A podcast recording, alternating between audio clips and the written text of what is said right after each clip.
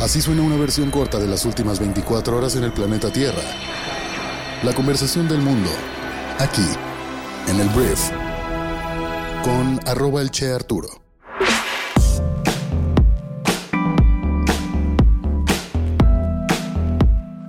Muy buenos días, bienvenidas, bienvenidos a esto que es el brief para este viernes 14 de abril. Yo soy Arturo Salazar, soy tu anfitrión y uno de los fundadores de Briefy y en este podcast vas a informarte con un resumen de las noticias que debes conocer el día de hoy para ser una persona bien informada y este podcast es traído a ti por Briefy. Briefy es la aplicación móvil diseñada para líderes de negocios que te ayuda a mejorar tus habilidades para precisamente administrar una empresa invirtiendo 15 minutos al día. Descarga nuestra app y pruébala 14 días totalmente gratis. Muchas gracias por estar aquí y vamos a comenzar con esto, que es el brief. Arranquemos hablando de México, hay que hablar del presidente Andrés Manuel López Obrador, porque mira, hace algunos días se anunció que se le va a entregar la medalla Belisario Domínguez a la escritora Elena Poniatowska, que, bueno, es una escritora de mucho reconocimiento, que es cercana al presidente de México. La medalla Belisario Domínguez se le entrega como la máxima condecoración del Estado mexicano a un civil mexicano y la reciben normalmente personas destacadas por diferentes actividades y en este caso se le va a entregar a la escritora Elena Poniatowska. Esta escritora pues es cercana al presidente de México, sabe que se llevan bien y ayer se le preguntó al presidente de México pues si iba a estar presente, como normalmente los presidentes están presentes, en esta entrega de esta medalla. Y bueno, aunque AMLO celebró que la escritora sea reconocida por la medalla o con la medalla, descartó acompañarla al Senado de la República ya que podría ser agredido y humillado por miembros de partidos de oposición. AMLO dijo no creo acudir, ya no voy a estos actos porque hay muchas agresiones, están muy enojados nuestros adversarios, entonces montan espectáculos y tengo que cuidar la investidura presidencial. Porque para tener fama pueden faltarme el respeto, humillarme y pues tengo que cuidar la autoridad. Eso les daría gusto a los adversarios, potentados, corruptos, a los que quieren vernos como colonia y no aceptan que somos un país independiente. Hay que cuidarnos y cuidar la investidura presidencial. El presidente de México habla de la investidura presidencial como si fuera un mártir o un santo. Y a pesar de que estoy de acuerdo que en el Senado podría haber senadores y senadoras que podrían ahí gritarle y lo que tú quieras, esto pues evidentemente es más una estrategia política para que pues no sea expuesto el presidente de México con elecciones este año y el próximo, más allá de eh, proteger la como investidura presidencial. Entonces, bueno, AMLO no va a la entrega de la medalla Belisario Domínguez a la señora escritora Elena Poniatowska. Hablemos del siguiente punto que es ¿quién tiene la culpa de la crisis de fentanilo en Estados Unidos? Mira, el fentanilo es esta droga que se está convirtiendo en una crisis de salud pública muy importante en Estados Unidos, que mata muchísima gente en Estados Unidos. Y Estados Unidos pues ha venido a decirle a México, oigan, ayúdenme pues a controlar esta crisis porque pues si no les voy a apretar la mano en otros temas como la seguridad y pues por ahí amagamos incluso con un tema de intervencionismo y con un tema ahí de declarar a los cárteles como organizaciones terroristas y la cosa se complica. Y bueno, México luego le mandó una carta a China, Andrés Manuel lo hizo, diciéndoles que detuvieran el tema del fentanilo desde allá. China dijo que no había exportación a México de fentanilo y bueno, se hizo un desmadre acerca de quién es el culpable de todo esto.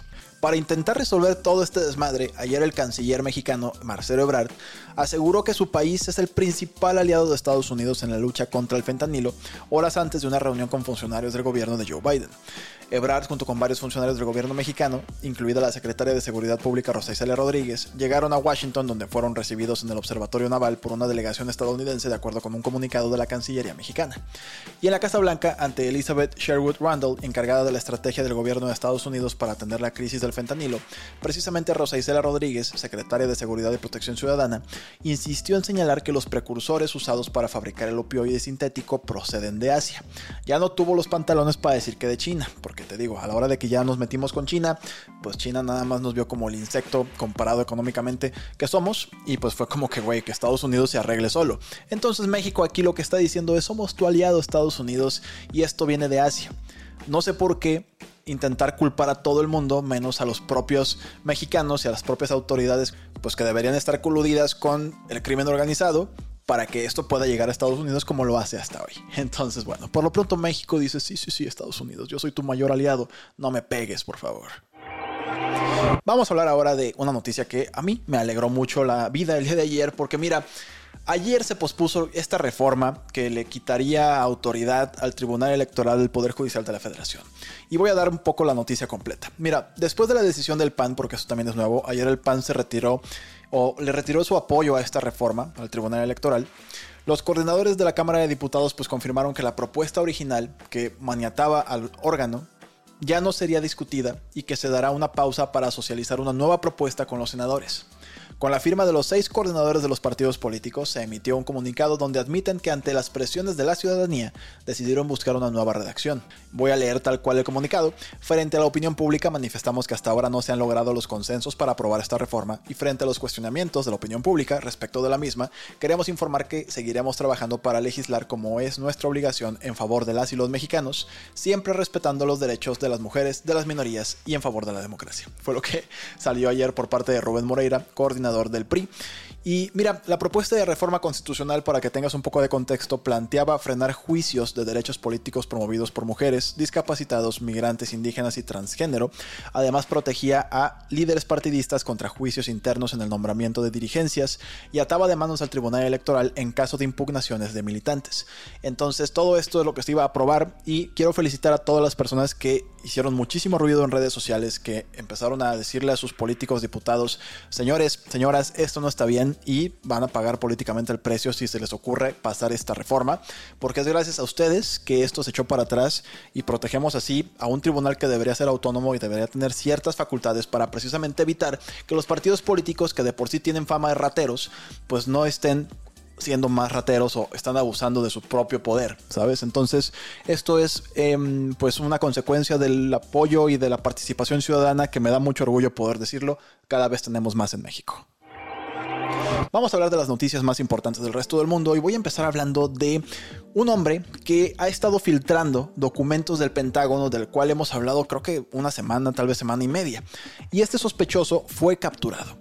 El sospechoso de la filtración de los documentos de inteligencia y defensa estadounidenses altamente confidenciales se llama Jack Teixeira y el FBI ha detenido este jueves a este técnico informático de la Guardia Nacional Aérea, que tiene 21 años este Jack en su domicilio en el estado de Massachusetts como sospechoso de la mayor filtración de secretos militares en Estados Unidos desde el escándalo de Wikileaks en 2010, y que ha puesto en evidencia las debilidades de la mayor potencia del mundo a la hora de proteger su material clasificado. La motivación del joven militar no parece haber sido el lucro económico, el deseo de gloria o la denuncia política.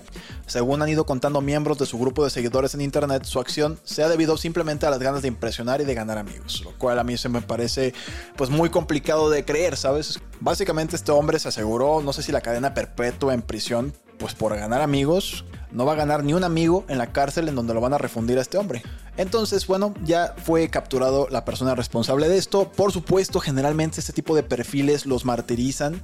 La gente que está a favor de la libertad de la información y la libertad de expresión consideran que personas como Jack son héroes porque pues derrocan de alguna forma o dejan vulnerable a estos gobiernos tan grandes y, con tanta cola que les pisen como es el Estados Unidos. Entonces, los documentos filtrados siguen saliendo, que de hecho ayer salió uno que... Eh, revelaba luchas internas entre funcionarios rusos por el número de muertos del país en Ucrania. Vamos a ver hasta dónde llega. Hay muchísima información que se está corriendo y veremos quién o qué tantas personas y gobiernos salen manchados. Siguiente punto, vamos a hablar de Corea del Sur, porque mira, el Ministerio de Familia e Igualdad de Género de Corea del Sur ha aprobado una serie de ayudas para alentar a las personas de entre 9 y 24 años a salir de sus hogares. La medida incluye un subsidio de 650 mil wones, que son 490 dólares al mes, en el que se espera combatir el hikikomori, que es un fenómeno de retraimiento social que afecta a cientos de miles de surcoreanos.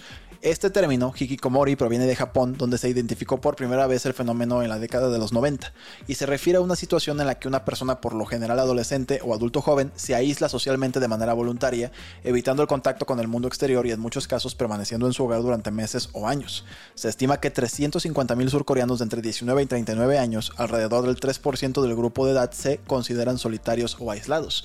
Entonces les van a pagar 490 dólares al mes como beca para que salgan, para que vayan y compren se tomen una cerveza, vayan al cine, inviten a una persona a salir. Se me hace muy extremo, pero es un problema que me queda claro es serio para la salud pública y creo que también para la reproducción en Corea del Sur. Hablemos del el polémico gobierno de El Salvador, que bueno, ha sido muy polémico sobre todo por la manera en la que han estado arrestando y han estado encarcelando a más de 67 mil presuntos pandilleros y pues mucha gente considera que es una violación de los derechos humanos, otra gente dice que se lo merecen, dependiendo ahora sí que las posturas políticas de cada persona tienen su perspectiva. Yo sí creo que es más allá de si merecen o no esto, hay una violación a los derechos humanos. Más allá de que se lo merezcan o no, ¿vale? Porque eso está sobre todas las cosas. El tema es que el presidente de El Salvador pidió a los legisladores que prorrogaran un decreto de emergencia de un año de antigüedad utilizado para precisamente acabar con las pandillas. Y esto ya se ha prorrogado una docena de veces. Como que cada vez que va a terminar este decreto, con el cual pueden pues mantener esta fuerza para arrestar y encarcelar a tanta gente, cuando, se va a acabar el plazo, es como, oigan, necesito más tiempo, más tiempo, más tiempo, más tiempo. Y la neta, cuando tú lees redes sociales, hay gente pues que tiene las opiniones divididas. Y hay mucha gente en El Salvador que dice, bueno, sí están siendo muy duros con las personas de las pandillas, pero vivimos por primera vez en muchos años en ciertas partes de El Salvador de una manera mucho más segura. Entonces, a mucha gente de repente se le mete el diablo y dice, bueno, esto debería pasar en México, ¿no? Y que maten a todos. Y es como, espérame, güey, hay derechos humanos. Antes de otra cosa, hay derechos humanos. La Comisión Interamericana de Derechos Humanos, que es un brazo de la ONU, ah no, no es cierto, es de la OEA, Organización de los Estados Americanos, precisamente hizo un llamado a El Salvador para restaurar los derechos de los detenidos bajo el decreto antipandillas. Al presidente no le ha importado esto, dice que son intervencionistas. ¿Dónde he escuchado esto, verdad? Pero bueno, por lo pronto esto se debería prorrogar para seguir atrapando bad hombres en El Salvador. Hablemos de Harry Potter, porque Warner Bros. Discovery, esta empresa que se fusionó para crear este nuevo gigante de los medios, está trabajando oficialmente en una serie de Harry Potter para su nuevo servicio de transmisión o de streaming que se llama Max. Recientemente se rumoreaba que la serie estaba en desarrollo y ahora sabemos que oficialmente está en camino. En un comunicado de prensa, la compañía dice que será una serie de una década producida con el mismo arte, amor y cuidado épicos por los que se conoce a esta franquicia global. Y el programa tendrá un nuevo elenco que interpretará a los personajes icónicos de la serie y de Warner Bros. Discovery promete que cada temporada será auténtica para los libros originales. Olvídate de Daniel Radcliffe, de Emma Watson, de este, ¿cómo se llama Ron? Siempre se me olvida cómo se llama este pobre Rupert, Rupert algo. Em, olvídense de todo eso. Esa generación ya creció. Ya somos nosotros los de 30 años, pues, los que éramos Potterheads. La generación Z puede retomar a Harry Potter. Y es lo que están intentando hacer. Un público nuevo con una serie que va a ser tal vez mucho más larga yo tengo ganas de que la hagan un poquito más para adolescentes adultos, ¿sabes? Porque Harry Potter al final son libros para niños en su mayoría, que se podría prestar tal vez a un poquito más de, no sé, tal vez un poco más de violencia, tal vez un poco más de relaciones interpersonales, ¿sabes? No sé. Entonces, bueno, em, la autora J.K. Rowling estará entre los productores ejecutivos del programa y la autora ha sido pues también muy criticada últimamente por sus comentarios hirientes hacia la comunidad transgénero, pero la serie sigue siendo inmensamente popular. Howard's Legacy, el videojuego ambientado en el mundo mágico lanzado recientemente, también vendió 12 millones de copias en sus primeras dos semanas. Entonces, me queda claro que Harry Potter vende y seguirá vendiendo y se viene una serie para HBO, pero ahora se va a llamar Max este servicio. Ahora vamos a hablar del señor Drake Bell que en realidad se llama Jared Bell, pero eh, es mejor conocido como Drake Bell porque estuvo él en una serie súper, súper icónica que se llamaba Drake y Josh. El tema es que este actor fue encontrado a salvo después de que paralizara las redes sociales al darse a conocer que el departamento de policía de Daytona Beach lo estaba reportando como desaparecido y en peligro. Cinco horas después de que las autoridades generaran el reporte, pues ya se comunicaron que el güey estaba a salvo. Tal cual tuiteó que el güey de que, oye, dejas el celular en el carro cinco horas y esto pasa. O sea, se estaba burlando de la situación porque la gente lo consideraba desaparecido y de verdad las redes sociales se incendiaron. Era como que Drake Bell está desaparecido y al ser un personaje tan icónico de la juventud de tantas personas, sí la perdieron muchas, muchas personas. Entonces, está bien, el señor Drake Bell solamente por ahí andaba perdidillo. Hablemos de pulpos y de calamares, porque dos nuevos estudios sostienen que los pulpos y los calamares usan sus extremidades para gustar al tocar, para probar como si fueran lenguas, al tocar cosas. Los investigadores dicen que las ventosas en las extremidades de los animales actúan como receptores que les permiten probar los químicos de la superficie. El sistema nervioso, el cerebro y los sistemas sensoriales de los cefalópodos son distintos de muchos otros animales, ya que los pulpos tienen más neuronas en las extremidades que en el cerebro.